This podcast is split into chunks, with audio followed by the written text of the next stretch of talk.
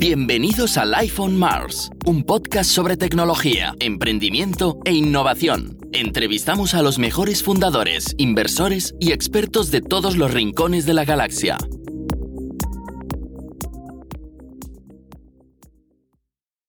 Bienvenidos a Life on Mars, podcast de tecnología, innovación y emprendimiento de Mars Base. Hoy contamos con una invitada muy especial, Susana Durán, VP Mobile y Conversational AI at Sage. Susana tiene una larga trayectoria en el mundo tecnológico, ha pasado por empresas conocidas por todos como Castinfo o una empresa Out Systems o una empresa conocida bien por nosotros más veis como es eh, Genuine, también fue en su momento sitio de Zincro, si no me acuerdo mal, da clases en IE y ahora mismo lleva desde 2015 estás en, en Sage. Bienvenida Susana, bienvenida a Life on Mars, ¿cómo estás? Muchas gracias, Alex encantada de estar contigo hoy y compartir, bueno, ya veremos, un montón de cosas. Eh, tenemos ganas de hablar de, de, hablar de tecnología. Venimos de un par de episodios no muy tecnológicos y, queremos compensarlo. O sea, que hoy va a ser bastante para, para los frikis que nos escuchan. Eh, queríamos hablar de chatbots y de, y de, inteligencia artificial conversacional, ¿no? Empezamos por una, uno de los temas que estuvimos hablando en la, en la primera charla que tuvimos, que fue que los chatbots hoy en día, mucha gente todavía los percibe como un juguete, ¿no? O sea, hay la diferencia entre chatbots y virtual assistants, pero que mucha gente cuando se piensa en el tema de chatbots piensa en los intercom, los HubSpot de turno, que eso no vendría a ser los chatbots con los que trabajáis vosotros, ¿no? ¿Puedes, puedes comentarnos un poco en qué, en qué estáis trabajando y cuáles serían las principales diferencias entre un chatbot convencional y un virtual assistant? A ver, en ambos casos yo diría que, podríamos considerar que, es lo mismo. Al final es un, programa, una pieza de software que permite mantener una conversación con mayor o menor éxito entre, entre un humano y una máquina. Entonces, eh, la gran diferencia, diría yo, radica en la inteligencia artificial a ver detrás o no. La mayoría de chatbots aún necesitan eh, o sea, siguen reglas, es decir, o keywords. Si encuentro la palabra eh, tiempo, pues eh, responderé con el tiempo. Si encuentro con la, palabra em, mm, ropa, daré el catálogo de ropa. Y en muchos casos eso, bueno, funciona básicamente porque son chatbots que están diseñados en base a, conversaciones cerradas. Un virtual assistant, en este caso, o asistente digital, tienen diferentes nombres, podría llegar a ser lo mismo, pero en general están basados en inteligencia artificial, con lo cual permiten entender de una forma más amplia la intención del usuario. Con lo cual, si, si te pregunto si mañana va a llover o si necesitaré paraguas, pueden llegar a entenderlo de esta manera. Entonces, vamos a hablar de qué tecnología tienen detrás. O ¿cómo, cómo se montan, hay dos escuelas, ¿no? Por lo que hemos estado tratando, hay que los desarrollas tú desde cero o utilizas software ya existente, ¿no? ¿Cuáles serían las, las tecnologías que hay detrás de estos chatbots? Aquí depende, o sea, en nuestro caso está muy orientado a empresa, a grandes integraciones. Depende cada empresa cuál es el, objetivo final que tiene. Por ejemplo, eh, en nuestro caso utilizamos, eh, utilizamos Microsoft, eh, las tecnologías que, proporciona Microsoft, que contienen pues, la parte de, la inteligencia artificial, conversational AI detrás, y permiten realizar integraciones a muy, muy bajo nivel.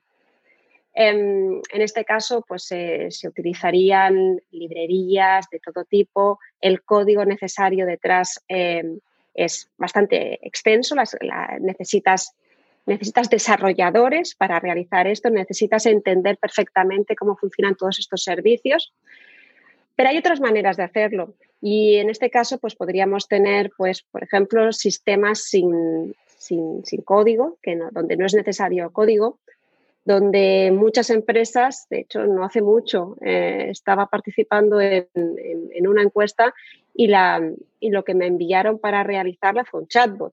Em, chatbots que simplemente em, utilizan un drag and drop, por así decirlo, donde escribes las preguntas y entienden con a veces un mínimo de inteligencia artificial em, las respuestas y son capaces de reconducirte hacia un lugar o hacia otro.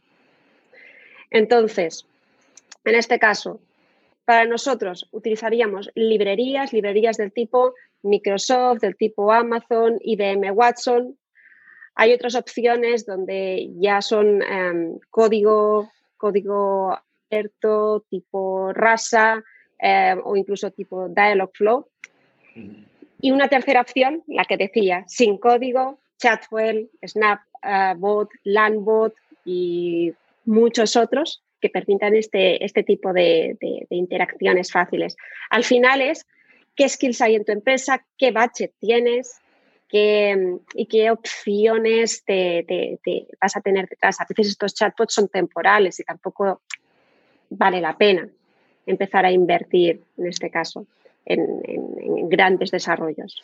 Exacto, pero si tú tengas, por ejemplo, supongamos el caso de, de, una startup que quiere basar su empresa en una inteligencia artificial de, conversacional, ¿no? Entonces, no les vale con unos chats de unos chatbots de if, then, else, ¿no? De toda la vida, sino que necesitará hacer una cierta inversión en tecnologías como la que has mencionado tú, ¿no? Ya sean tecnologías privativas como open source, como podrían ser eso, las que has dicho, Dialogflow o Rasa, ¿no? En ese caso, empezamos quizás por, por no code. ¿Tú empezarías para una, quizás para una startup, para hacer una validación de concepto eh, con una solución no code? Y en ese caso, ¿qué experiencia tenéis vosotros al respecto? Sí, sí, eso suele ser la, mejor opción y la más rápida. Utilizar alguna de estas herramientas, y hay montones de ellas, que permiten a los, a los a, la parte de producto, decidir cuál es el mejor diálogo en este caso. Al final, eh, la experiencia de usuario es muy importante entonces, el, definir todos esos posibles escenarios es eh, un punto clave y el poderlos validar con usuarios reales también.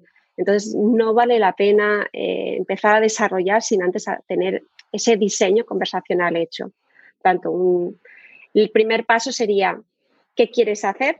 El segundo paso es entender, eh, el primer paso es entender si realmente una, interfaz conversacional es, es necesaria o no. Pero una vez lo que es claro, tratar de diseñar esas conversaciones imitándolas con cualquiera de esas herramientas suele ser una muy buena, un muy buen inicio que te permite no solo verlo visualmente, sino testearlo, porque al final, aunque no estén conectadas a ningún sistema, te permiten esa interactividad que, por un lado, te deja entrever un poco si, si eso funcionará, porque al final alguien tiene que estar detrás jugando con él. Y por otro, te deja probar diferentes opciones. La mayoría de estas herramientas son muy, muy visuales y las últimas versiones realmente no requieren ningún tipo de, de, de, conocimiento técnico. Así que utilizar eso, diseñar varios grupos de conversaciones, Em, y, diseñarlos en base a la audiencia, yo creo que sería paso necesario. Y además, en muchos casos, un paso gratuito, porque no requieren, la mayoría de ellas no requieren una licencia, algunas sí, son trials, pero en muchos de estos casos para hacer una prueba inicial sería suficiente. Claro, para hacer una prueba el no code va perfecto porque la mayoría de cosas pues ya están ahí, es fácil interconectarlas, mucha gente lo utiliza, lo típico, ¿no?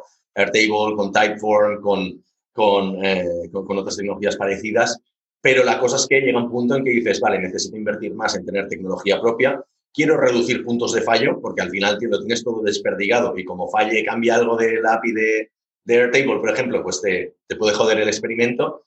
Y también por otros, por otros temas que son más de, quizás de seriedad en frente a los inversores, ¿no? Llega un punto y dices, vale, te he testeado mi solución, pero ahora tienes que, o has, testeado tu solución, pero ahora tienes que demostrármelo con tu tecnología, ¿no? En ese caso, tendríamos las dos alternativas todavía, la de me lo desarrollo todo desde cero o adopto tecnología de terceros, o realmente lo desarrollas solo desde cero. A ver, en este caso, no hay que, de nuevo, si estamos hablando de un desarrollo que realmente em, es muy, muy complejo, descartaríamos las plataformas sin código. Mm. De todas maneras, hay que decir que muchas de ellas ya traen integraciones muy, muy interesantes y además, em, también hemos de pensar en, el ámbito en el que estamos. Si, por ejemplo, que lo que queremos es ligar nuestro chatbot a un e-commerce, em, lo primero que sugeriría es eh, mirar si nuestro e-commerce proporciona este tipo de herramientas.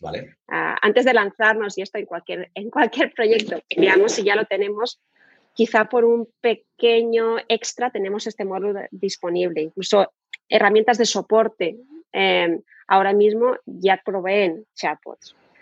En el caso de que esto no sea así, en el caso de que realmente la integración sea mucho más compleja, tendríamos pues opciones, bueno, pues yo diría dos opciones, o sea, las plataformas de NLU, de Natural Language Understanding, o las bibliotecas de chatbots. Entonces, las primeras em, serían Google Dialogflow, IBM Watson o otras, o otras, lo que permiten es, em, es, eh, empezar a construir estos chatbots usando el lenguaje natural, ya todas ellas eh, lo, incluyen, permiten entrenar, identificar intenciones eh, mediante el aprendizaje automático, también proporcionan machine learning, eh, se proveen de una forma más o menos fácil, permiten realizar este tipo de interacciones de forma visual, además han evolucionado mucho y permiten, admiten botones, tarjetas y diferentes elementos visuales. Y además, una parte que, es, que, es, que nos facilita mucho la vida es que permiten la integración con diferentes canales, de canales pues como eh, Microsoft Teams, Slack, eh, WhatsApp. Entonces, estas plataformas nos dan un poco, eh, no diría el trabajo hecho, pero sí nos, dan mucha facilidad y de forma muy visual. Esto es ya eh, el coste, por supuesto, no ya es, yo diría que es el más alto, el utilizar un IBM para desarrollar o un o SAP o Microsoft para realmente desarrollar un asistente virtual en este caso, porque normalmente suelen tener más entidad, tiene un coste alto. Por el otro lado, integraciones, eh, facilidad de integración con canales, todo esto viene, eh, viene, viene por defecto. La tercera opción, hemos dicho sin código, plataformas en el EU, la tercera opción serían las bibliotecas, utilizar librerías de, librerías de código. Esta sería la de necesito hacerme mi asistente virtual Em, pero realmente no voy a ir a, la opción de, de, de, em, utilizar aplicaciones, de utilizar que son realmente caras. Y en este caso se trata de eh, utilizar eh, librerías como OpenLL, eh, em, Rasa, Chatterbot, BotPress, hay muchas de ellas y se pueden utilizar estos diferentes módulos alojados en la nube, integrados con canales apropiados, pero en todos estos casos se trata de permitir, em, de hacerlo totalmente em, eh, con desarrollos del sistema. Eh, vale, pero entonces a nivel de coste de tecnología se ve bastante claro, pero hay otros costes asociados a construir lo que sería un proyecto de este tipo que son no solo las licencias, sino el mismo equipo que necesitas. ¿Qué tipo de personas necesitas para, eh, o qué tipo de skills tiene que tener un desarrollador u otros perfiles técnicos para hacer esta realidad este tipo de proyectos? Y eh, lo primero que se necesita es la, parte de, diseño. Como en muchos proyectos, diseñar el asistente es, es básico Mm, lanzarnos a desarrollar no suele ser una buena idea, con lo cual un diseñador de conversaciones, que, es, un, perfil un poco raro, em, pero ya existen muchísimas empresas, eh, sería la fase 1. En ese caso, eh, el diseñador permitiría realizar todo este tipo de, o sea, realizaría todo este diseño todas estas pruebas probablemente en una plataforma sin código. Eh, y el paso dos sería si hemos decidido utilizar desde las librerías hasta, pues hasta alguna de estas plataformas mencionaba de, Natural Language Understanding, eh, ver qué tipo de desarrollador necesitas, qué skills. Y aquí puedes ir desde Node.js, que suele ser un estándar bastante utilizado, hasta .NET, eh, realmente, por ejemplo, Microsoft, eh, a pesar de que soporta eh, Node.js, sigue, sigue, em, sigue apostando por todos sus servicios en, .NET o NetCore ah, por defecto. Y, bueno, dependiendo de eso, los skills suelen ser entre medios y altos dentro de, dentro de los diferentes lenguajes. Al final hay que entender, no hay un gran experto en, temas de, inteligencia artificial ni de machine learning, pero sí que hay que, sí que, hay que tener una buena comprensión de lo que se pretende eh, realizar.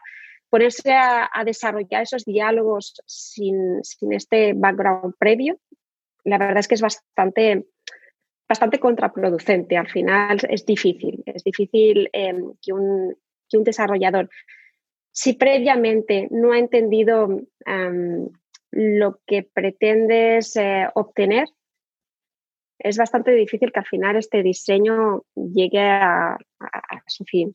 ¿vale? Em, a nivel de arquitectura también es importante, sobre todo en el momento en que, todas estas aplicaciones deben ir eh, en el cloud, el poder eh, tener un arquitecto que entienda, pues, ya sea Amazon, ya sea Azure, y dónde irán colocados todos estos elementos es, también otro, otro elemento básico en todo este, en todo este conjunto de, bueno, de, personal que necesitarías, de este equipo que necesitarías crear para, tu chatbot. por supuesto, puedes comenzar pequeño, en pequeño y es eh, alguien que diseñe, alguien de producto y alguien que haga las primeras pruebas.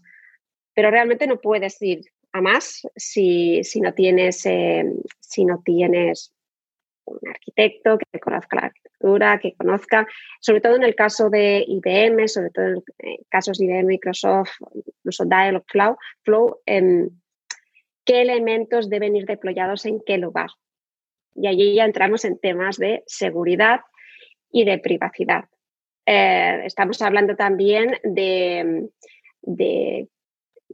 conversaciones que dependiendo del contexto pueden ser altamente sensibles. Entonces, tienes también un equipo legal que puede ser interno o externo a la empresa, pero tiene que también intervenir ahí, porque al final em, la mayoría de, estos, eh, de estos chatbots almacenan la información, sobre todo si tienen integraciones y tienes que verificar que para la región, país donde, donde vas a usarlo, eh, tu propuesta, tu diseño de arquitectura es, es, viable. Claro, en caso de telemedicina, por ejemplo, el sector digital siempre tiene una regulación a nivel de datos mucho más estricta que el resto de sectores, ¿no? Quizás comparable, bueno, al mismo nivel que el financiero, dependiendo, pero no puedes dejarlo ahí un poco a la, intemperie. En ese sentido, antes de entrar aquí más detalle de eso, pero la portabilidad entre sistemas, ¿cómo es, por ejemplo? O sea, si yo me he montado mi, mi, sistema en una, digamos, en, los, en, los, en las herramientas de Amazon y luego quiero portarlo a las de Microsoft porque son mejores, por, por decir, ¿no? Eh, ¿qué, ¿qué, compatibilidad hay ahí? ¿Se puede? ¿No se puede? ¿Cuál es el proceso? ¿Hay que volver a empezar desde cero?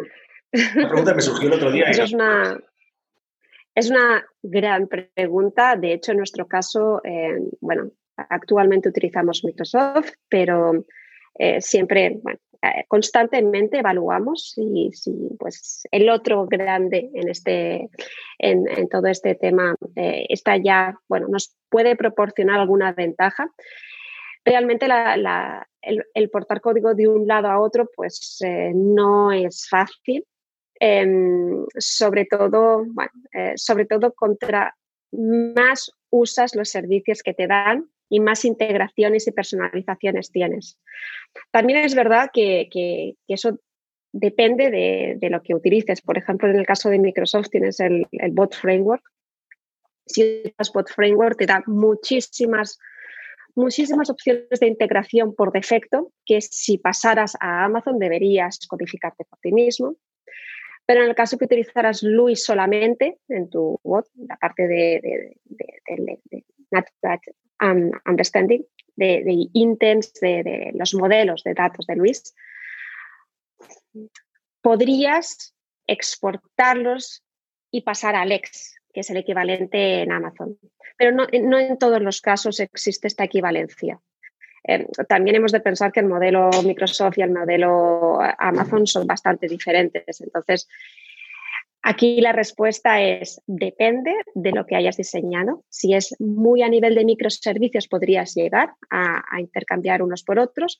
Si es a un nivel de utilización de servicios grandes e inexistentes en el otro lado, eh, la respuesta es, bueno, si quieres pasar ahí, deberás, em, deberás simplemente codificarlos por ti mismo si no existen o incluso eh, buscar alternativas basadas en diferentes, en diferentes, diferentes servicios. Entonces, ¿quiere decir eso que si, por ejemplo, yo me lo he montado todo con, con Amazon y quiero pasar a Microsoft, ¿tengo que empezar casi desde, desde cero? ¿O, ¿O no sería ese el caso? A ver, eh, desde cero, desde cero no. Eh, habría parte que se podría, que se podría reutilizar, pero de nuevo, eh, todo esto depende de, cómo lo hayas diseñado. Insisto, si lo que quieres es, si tienes un bot hecho desde cero, y se pueden hacer bots que no utilizan los servicios que, que, proveen estos grandes, o sea, la parte del core, podría ser reutilizada y simplemente, eh, en este caso, pues utilizar el, sistema que más te convenga, ya sea Luis, Lex u otros, razas u otros, e ir intercambiando. Otro ejemplo es, eh, hemos hablado mucho de, estos modelos de, que identifican las intenciones del usuario, pero los chatbots también tienen otro uso que es eh, muy generalizado, que es el de preguntas-respuestas.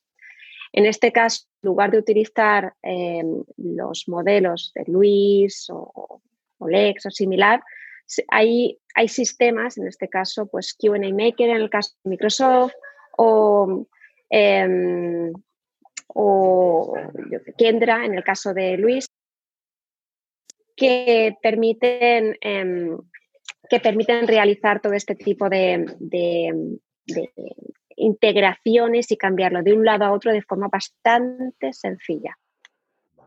¿Qué papel crees que ha jugado? Porque estamos hablando mucho de la tecnología de, las grandes tecnológicas, ¿no? Y tradicionalmente AI, si no voy muy equivocado, siempre ha estado muy potenciado por, ah, por la parte privativa de la empresa, ¿no? Pero desde la popularización de ciertas herramientas más open source, ¿Qué, papel crees que ha jugado el open source? En caso más AI más genérico como un TensorFlow, como hemos dicho antes, ¿no? RASA eh, a nivel conversacional y otras tecnologías, ¿qué crees que ha ayudado a nivel de adopción sobre todo? A nivel, el open source sí que, sí que está jugando un papel vital en, el tema de, la parte de conversational AI sobre todo. Y aquí deberíamos pensar iniciativas como OpenAI, en, hace, en junio sacaron uno de paper eh, donde explicaban lo que habían llegado a obtener con uno de sus últimos algoritmos eh, aplicado. Es el, el último algoritmo que, ha aplicado OpenAI, donde diferentes research eh, de diferentes ámbitos pueden testear las capacidades de forma totalmente abierta de este tipo de, modelaje de datos enfocado a las conversaciones de lenguaje natural. Em, las posibilidades empiezan a ser bastante infinitas. Ya no estamos hablando de, la típica respuesta de no lo entiendo, sino que ahora mismo los algoritmos te permiten incluso em, identificar cuál sería la siguiente palabra en, un texto, eh, entender el contexto de, toda una, de, todo un documento, incluso generar eh, una extensión de este documento basado en, utilizando el mismo tono de voz, utilizando las mismas palabras, el mismo lenguaje. Realmente em, eh, la comunidad científica, todos los, todos los investigadores que han estado trabajando en esta parte han, han hecho que en los últimos, diría, cinco, ocho años, eh, evolucionara todo esto muchísimo. Las librerías open source han ayudado mucho, han ayudado a todo este tipo de, avances, pero yo lo que diría es que lo que ha ayudado más son los, ah, las plataformas sin código. Estas plataformas lo han hecho eh, más, eh, han democratizado el acceso a los chatbots a todo tipo de, de, usuarios, empresas. ya no necesitas únicamente un desarrollador para crear un chatbot, puedes hacerlo tú mismo, con lo cual puedes ver el potencial y a, partir de cierto momento puedes decidir moverte a algo más técnico. vimos hace, hace, luego está la, parte de voz, que, también, de nuevo, esto es, eh, esto es lo que llaman la siguiente interfaz, la siguiente UI, todo, todos estos, el poderlo, el poderlo mm, em, presentar en, un canal diferente, en un, canal más cómodo, también lo está haciendo más asequible y más ¿cómo se diría? confortable para el resto del público, con lo cual genera más petición, con lo cual realmente las empresas son más propensas a intentar em, generar todo tipo de algoritmos, trastear todo tipo de, librerías open source. Y mm, yo creo que es una manera también de, que las empresas no lo vean como ese gasto em, que es más de marketing que un, gasto de producto, un gasto técnico, sino como una inversión en el futuro. Em, de todas maneras, eh, OpenAI, insisto, es uno de los mejores ejemplos en, este caso para ver cómo está la comunidad, eh, de desarrollo e investigación en el campo de, de avanzando. Ejemplos de hace años eran Google Duplex, quizá, diría, pero en este caso realmente puede llegarnos a sorprender mucho lo que, podemos, lo que se puede ya conseguir. De hecho, hay un, ejemplo muy, muy claro de lo que estabas comentando, que apareció hace un tiempo en, en, Gmail, es muy sutil, pero seguramente está utilizando este tipo de tecnologías, que es cuando tú escribes en la Compose Box de Gmail, ya te sugiere los próximos snippets de las próximas palabras, ¿no? Hola, espero que ya te, estés bien, ¿no? Porque ya tú has escrito tantas veces eso. Exacto. Exacto. Este tipo, este tipo de, este tipo de predicción, em, bueno, es más o menos inteligente em, y, y, aquí está bastante acotada. Tampoco quieren pasarse en estos casos, tampoco suelen hacer sugerencias em, realmente muy atrevidas, pero bueno, sí que es verdad que Gmail lo hace, ahora eh, también Microsoft en sus eh, sistemas de email también lo hace. Pero la realidad es que esto va mucho más allá. Cuando digo predecir la siguiente palabra, también puedes predecir el siguiente texto e incluso en buscando por Internet, estos sistemas son capaces de, de, buscar por Internet y crear un texto que encaje con lo que estabas escribiendo.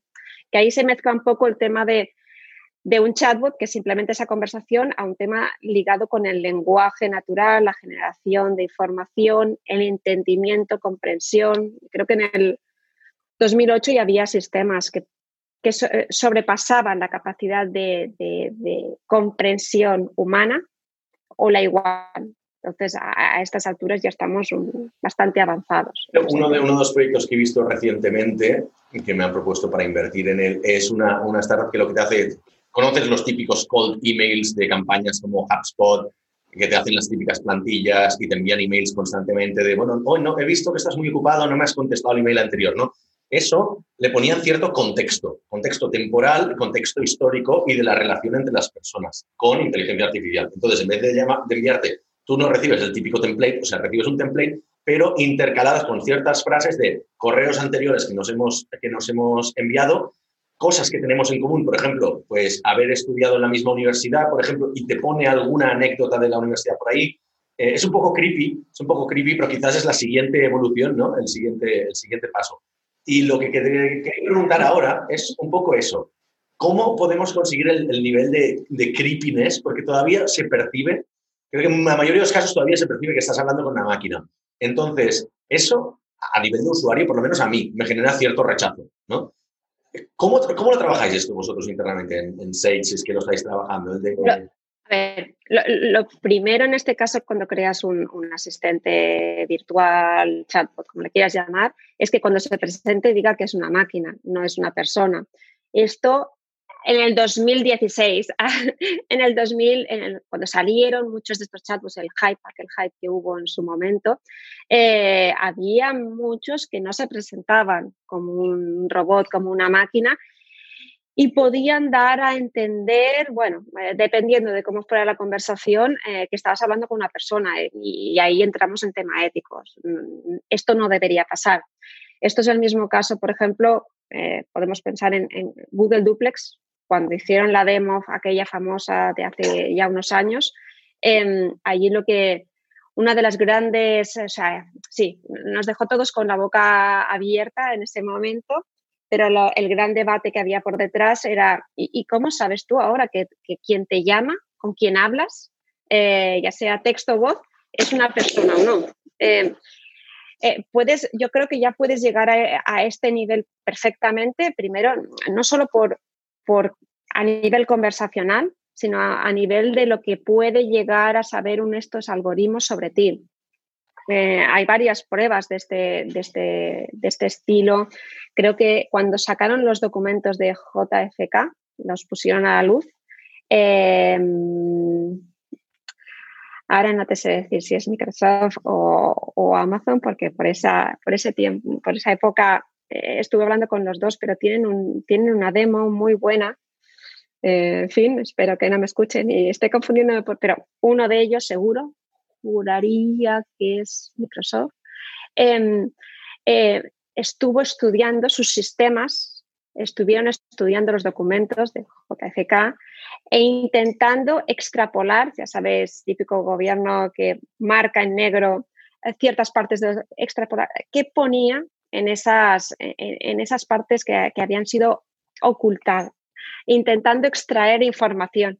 Es, em, realmente a ese nivel, y estamos hablando de, que durante meses, años, muchísima gente revisando esa información, se extrajo información y es un proyecto que puedes jugar. Em, eh, puedes extraer información que, no fueron capaces de, sacar. Es muy interesante. el nivel es, si tengo acceso a tu información, puedo deducir cosas y puedo llegar a conocerte mejor que tú. A ese nivel estamos hablando. Si eso lo añades en una, en una conversación, lo mezclamos con algo así como Google Duplex, que por cierto, el truco está en, ser, para ser así de creepy, lo que hay que hacer es tener un contexto reducido. Hablar de cosas generales no suele funcionar, pero si estás en un contexto reducido, tienes acceso a, la información en Facebook, en Internet en general, todo lo que dejes abierto, puedes llegar a, crear este, este, esta sensación de, indefensión, de me conoces mejor que a mí mismo, tienes información que, no sé de dónde has sacado, al final información que está, eh, que está disponible por Internet mm, de alguna manera y puedes exponerla de forma conversacional. Para la gente que nos escuche, JFK Files, eh, buscáis esto en Google, JFK Files, y, y es eso, además está montado aquí en Azur, o sea que bien, yo no conocía, yo no conocía este ejemplo, sí que iba quería, quería hablar de, de, otro, pero en verdad ese, ese da, da, da, pie como a lo que estabas comentando, ¿no? Lo, de decir, oye, el tema de ética quizás no quería entrar mucho, no entremos mucho en detalle porque da para otro podcast completamente entero, pero, o sea, ¿cuál es tu opinión entonces? ¿Se tiene que avisar, se debería avisar al usuario que estás interactuando con una, con una, con una máquina en vez de con una persona? ¿Y en qué, cómo, lo harías? ¿Sería como un disclaimer? ¿Sería como la cookies bar para que nos entendamos? Eh, eh, normalmente los asistentes cuando te conectas lo primero que hacen es presentarse, siempre. Em, hay todo tipo, o sea, la primera acción, dependiendo de la plataforma, eh, es del asistente, excepto yo diría que solo Messenger, que te obliga a darle tú a un botón de Get Started, pero es igual, la reacción inmediata es un mensaje de presentación, siempre por parte del asistente. Entonces, el hola, soy tal, soy tu asistente virtual, chatbot, em, guía, como le quieras llamar, excepto persona, eh, es la mejor manera. otra cosa es evitar el nombre de, eh, utilizar nombres de personas. Soy Susana, tu asistente virtual puede llevar a confusión. Al menos te dice virtual, ¿no? Pero hay gente que no lo dice. Sí, sí, pero exacto. Es el soy Susana eh, y voy a ayudarte en los siguientes pasos para la configuración de tu sistema. Yo pensaría claramente que Susana es una persona, una persona de, carne y hueso. Em, diría que ahora mismo, aparte de ser una best practice bastante extendida, diría que ahora mismo la mayoría lo hacen, pero intentar usar un nombre que no dé pie a esta confusión, eh, añadir siempre la parte de asistente virtual, digital o similar, o incluso en, algunas, eh, en algunos canales tienes el, avatar, la imagen, no utilizar nunca una imagen de alguien real. E, eso también es, eh, una opción que, debemos tratar de evitar. Eh, por más que digas asistente virtual, pero la imagen es de una persona real, al cabo de X frases habremos olvidado lo de la primera y volveremos a tener esas dudas de ¿realmente es humano o no? aunque sea la foto, una foto de alguien generada por inteligencia artificial, que también las hay, son, son muy buenas. ¿no? Sí, sí, sí, eso ya daría para otro, las, el tema de las guns, fakes y demás. Pero, pero, incluso, pero incluso en ese caso, eh, eh, aunque no fuera una persona real, el tener una apariencia, un físico real en la imagen que aparece ahí, debería ser algo, em, algo que deberíamos evitar totalmente. Exacto, de hecho, eh, yo soy de la opinión, y es una opinión fuerte, pero que cuando alguien, algo llega a, a, las manos de la gente de marketing, lo arruinan, ¿no? Y en ese sentido, el tema de los chatbots, eh, ¿por, qué, pregunto eso? Porque a mí siempre me ha dado mucha rabia cuando entras en la web y te, sale el, típico chatbot este de juguete de HubSpot. Es que le tengo una tierra alucinante al, chatbot de, HubSpot. Y, y, claro, tú entiendes que estás hablando con el CEO y en verdad no. Cuando tú has configurado uno de estos, te dice, puedes, puedes hasta configurar la simulación de estar escribiendo, el delay que hay entre frases y todo eso. Y luego al final del proceso de varias preguntas puedes pasarlo a una persona humana, no, ¿no? Entonces, en ese sentido, ahí no hay transparencia. Te iba a preguntar entonces, ¿qué más malas prácticas habéis visto en el sector que, que se estén erradicando o que tengan que, erradicarse? ¿no? no presentarse, por ejemplo, no decir que Esta, la primera es, pues, es, es, no presentarse adecuadamente. La segunda es no tener una safety net, por así decirlo. El, somos conscientes, esto es, una, esto es un programa informático, ya sea codificado al detalle por un, por un montón de desarrolladores, ya sea utilizando una plataforma de, sin código.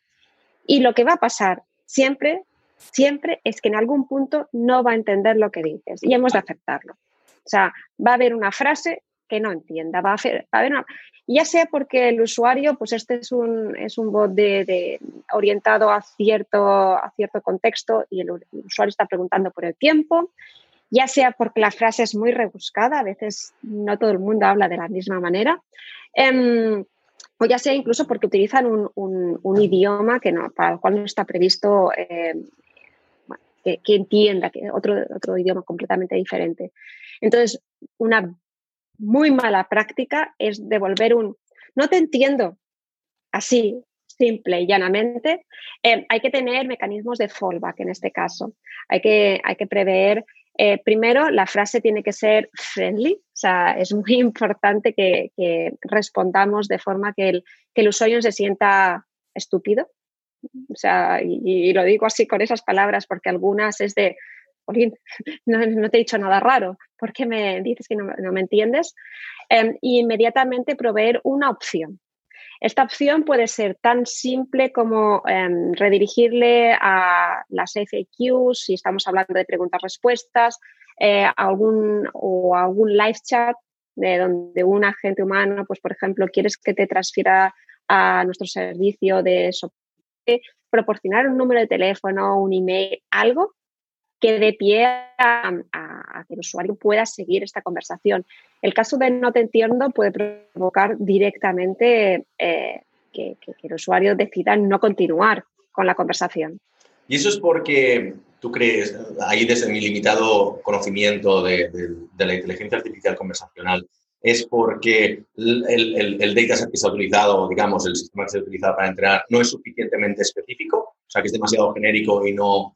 Por ejemplo, en el caso de, eh, Google, cuando hicieron la demo esa que, si no me acuerdo mal, hizo una reserva en una peluquería, ¿no? Pero podría haber pedido una eh, pizza o no podría haber pedido, ¿no? Eh, em, aquí el truco, lo que decía antes, el truco para asegurar precisión y accuracy máxima es eh, que el scope esté bien definido. La pregunta. Es decir, no puedes pretender. Eh, sí, pero ah, lo de tener eh, bots, asistentes que pretenden ser asistentes generales para todo, no suele funcionar. Siri, que es aquel asistente que se supone que va a resolver todas tus dudas y que al menos a mí mm, muchas veces me dice, no te he entendido, puede va a decirlo de otra manera. Em, em, claro, tú puedes, tiene tienen, em, pretender que entienda de todo es difícil porque no has entrenado o no has incluido todas las intenciones posibles que se te puedan pasar por la cabeza. Si todo el rato intentas, intentas dirigir a ese, a ese usuario hacia, hacia el scope, que es el previsto por, por el, por el, por el equipo. Es decir, em, el scope es em, dar información sobre tu centro comercial, dar información sobre tu catálogo de productos, eh, asesorar sobre, pues bueno, hay chatbots que te indican pues el catálogo de ropa que podrías, eh, que podrías eh, utilizar. O mil una cosas, las posibilidades de que la respuesta sea la adecuada son mucho más altas. En, el caso, en el caso de que mm, no redirijas, no, digas el, del tipo, em, es muy, no sé, preguntas, eh, respuestas típicas sería, es muy interesante esto que dices, em, pero ¿qué tal si volvemos a, nuestra, a, nuestra conversación? Aquí te ofrezco opciones. El, dar opciones también es una buena, eh, una buena manera de hacerlo nunca conseguirás eh, tener todas las opciones, incluso en tu ámbito. Has de intentar siempre reconducir las conversaciones hacia un punto donde seas capaz de retomar el hilo. Em, eh, eh, por, más que, por más que entrenes, por ejemplo, en los sistemas de pregunta-respuesta, una best practice es que al menos añadas tres preguntas, tres, cuatro preguntas posibles hechas diferente de, diferente manera para una misma respuesta. En el caso del tiempo, em, va a llover hoy, em, qué tiempo hace, em, necesito paraguas, eh, voy a tener frío. Son preguntas que podrían tener la misma respuesta.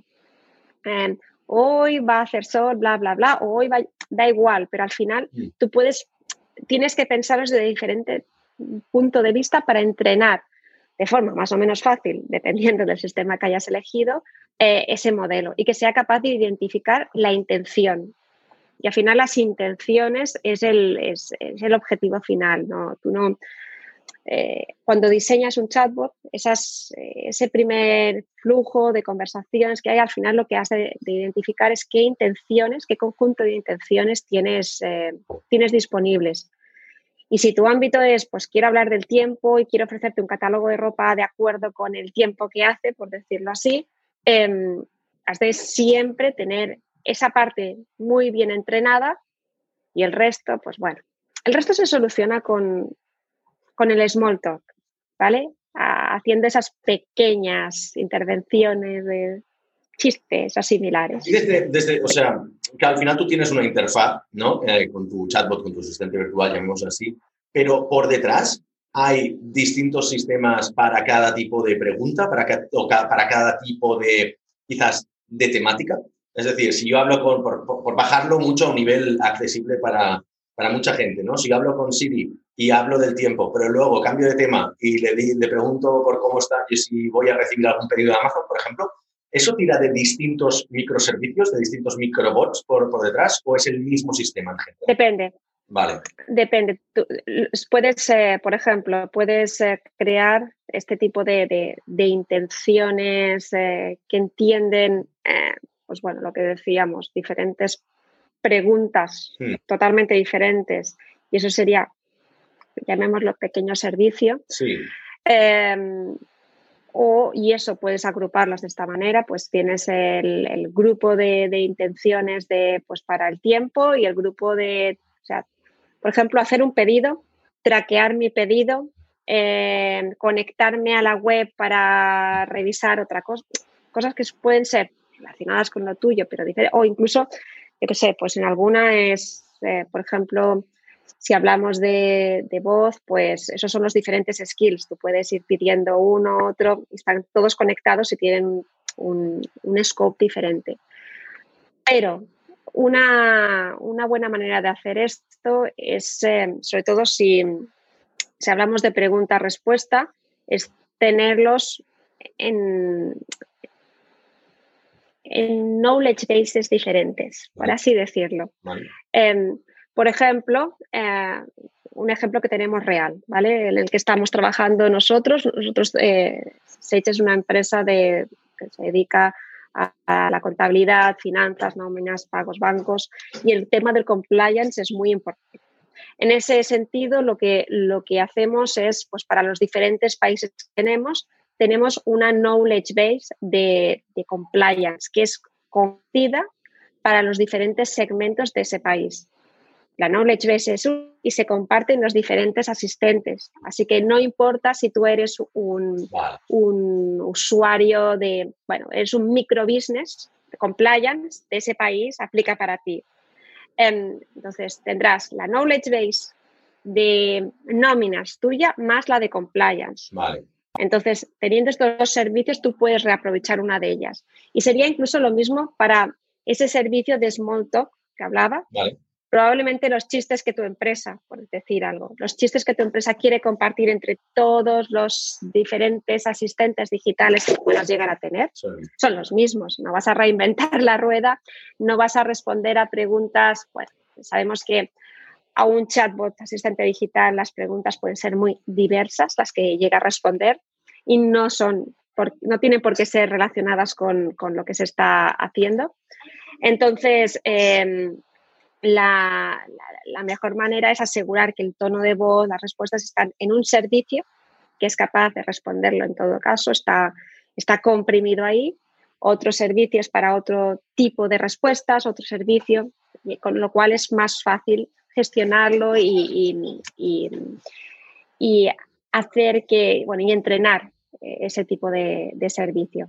Y una, una, cosa que quería preguntar antes de, que terminemos, es, me comentaste vosotros en una patente, ¿no? Que es el tema de la Bot Federation, ¿no? O sea, que son, que son bots, o sea, estructuras que, que hacen bots que, que, gestionan otros bots, ¿no? No sé si podría explicar. ¿Y qué relación tiene, tiene con esto? ¿Se podría utilizar para, para automatizar la, o quizás ya lo hacéis, ¿eh? Para automatizar, pues eso, el pedir información a un tipo de, a un tipo de bot u otro según la petición del usuario o para qué los utilizáis vosotros?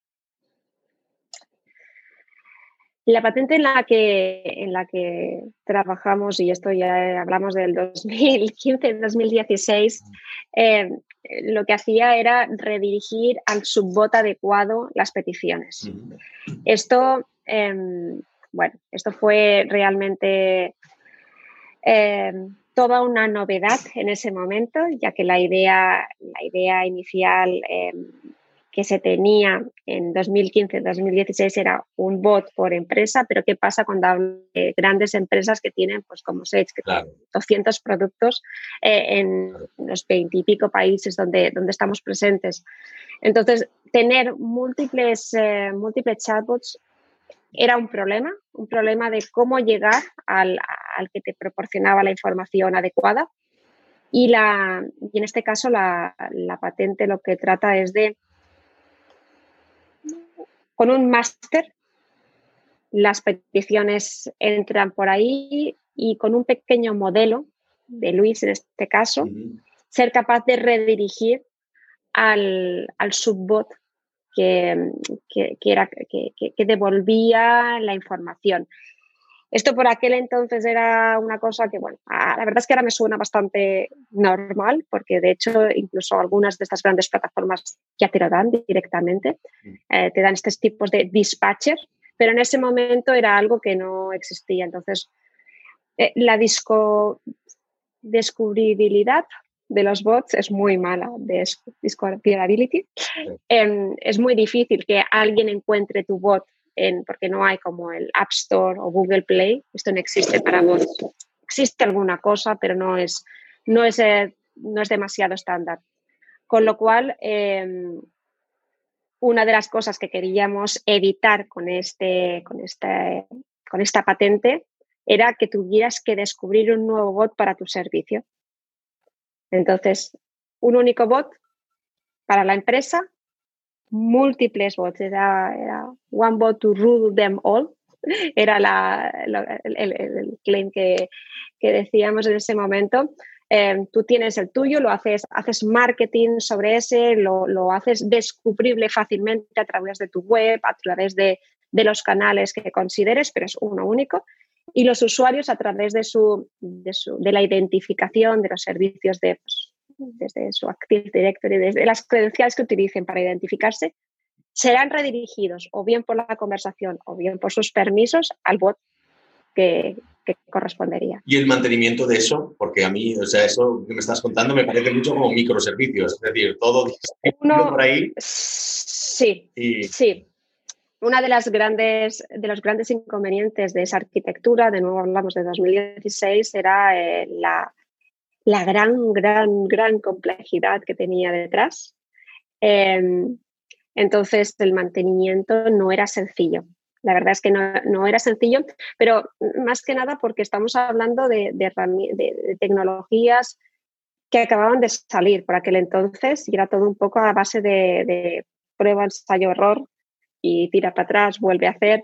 La deuda técnica que generaba todo esto era muy grande, con lo cual em, al final diría que el año pasado decidimos eh, quitar esta parte, esta parte de, código que redirigía y hacerlo de, de, formas más estándar. Estándar quiere decir, pues eso, que en 2000, yo diría 2018 empezaron las diferentes, las diferentes eh, empresas grandes como Amazon, Microsoft a proveer servicios que te permiten hacer esto de una forma más o menos estándar eh, que ellos mantienen. Aquí está el punto importante, tú no tienes que mantener, tú no tienes que dedicarte a reinventar la rueda y, permiten incluso, bueno, que, dan un dispatcher con un modelo que es capaz de redirigirlo.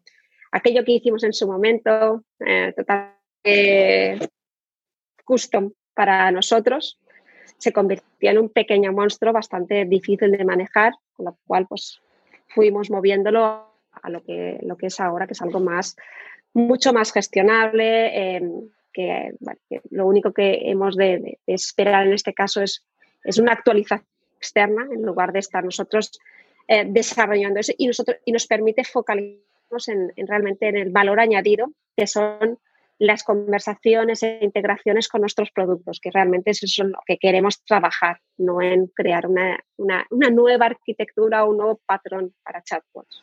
Y hoy en día, quizás otra de las cosas que ha evolucionado es cómo se mantiene, digamos, el, eh, los, los datasets, ¿no? Eh, o sea, el, el, secreto de, de, muchos proyectos de inteligencia artificial es hacerse la pregunta adecuada y como más concreta sea la pregunta, mejor puedes entrenar a tu, a tu algoritmo, ¿no? Para que, para que entendamos estaba escuchando un podcast de, de A16Z y hablaban de eh, la detección de fraude, ¿no? Inteligencia artificial detección de fraude. ¿Qué pasa? La definición de fraude ha ido evolucionando con los tiempos. Y, por ejemplo, lo que cuando los bancos implementaron su sistema de detección de fraude, detectaban, pues, que son fraudes de un millón de euros a cuentas no reconocidas o con, con conceptos muy extraños, ¿no? Y hoy en día el fraude es algo como mucho más pequeño que se camufla como suscripciones o pagos a Amazon, ¿vale? Yo mismo he tenido eso que unos pagos a Amazon y dices, pues yo no tengo Amazon Prime, por ejemplo, ¿no? Y es, claro, el, gran algoritmo de detectar un millón de euros no te detectaba en los, los microfraudes estos, ¿no? Entonces ahí hay claramente o se tiene que desarrollar otro, digamos, otro, otro, otro bot, otro sistema de inteligencia artificial específico para este tipo de casos, o hay que mantener y actualizar el anterior. ¿Cómo lo haríais en este caso? No sé si esta pregunta fuera ya muy de tu scope, pero aplicada a, la, a la conversación. A ver,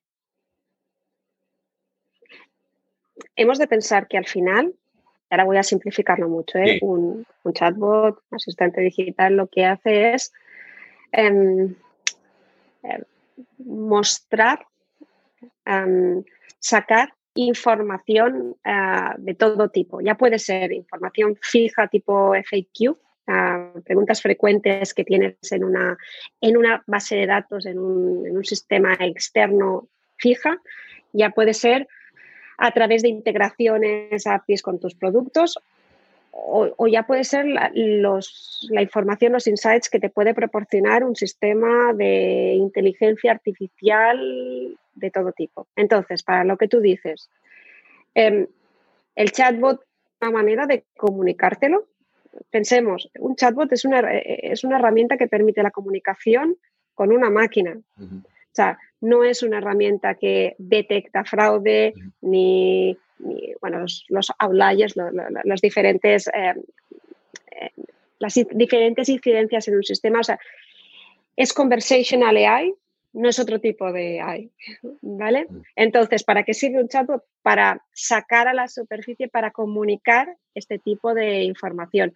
Si tú lo que quieres es un sistema que detecte fraude, un sistema que detecte bueno, eh, las mil cosas que puede hacer la inteligencia artificial, desde em, que te vas a quedar sin dinero, el cash flow management es uno de los más utilizados también en los sistemas de contabilidad.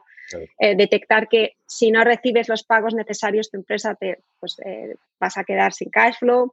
Em, que has tenido pagos extraños o, por ejemplo, incluso uno que también es, es muy interesante en este caso, que sería em, pues has tenido una compra eh, de, bueno, clasificar, categorizar las compras, eh, lo que hacen los bancos, pues esta compra es de, la asigno a este tipo de gasto o asigno a este otro. Si te gastas 5 eh, euros en un café, pues está claro que es un gasto de un tipo. Si te gastas eh, 100.000 en café, está claro que te dedicas a ello. Hmm. O eres una adepta al café.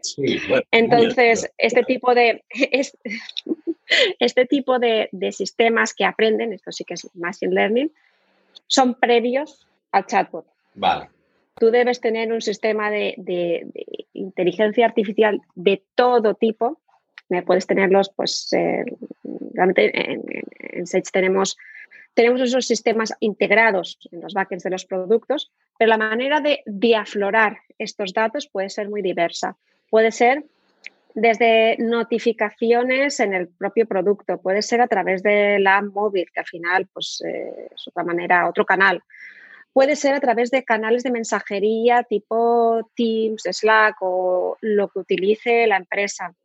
Eh, y puede ser a través de un web chatbot. O sea, pero Teams, Slack y demás también pueden ser un chatbot. Tú puedes hacerlo mediante una simple notificación, que eso no es un chatbot. Em, muchas, de, muchas de las aplicaciones que ahora mismo puedes eh, usar en, Teams o en Slack, simplemente la integración que hacen es mandarte mensajes del sistema, pero no puedes realmente llegar a interactuar con esos mensajes.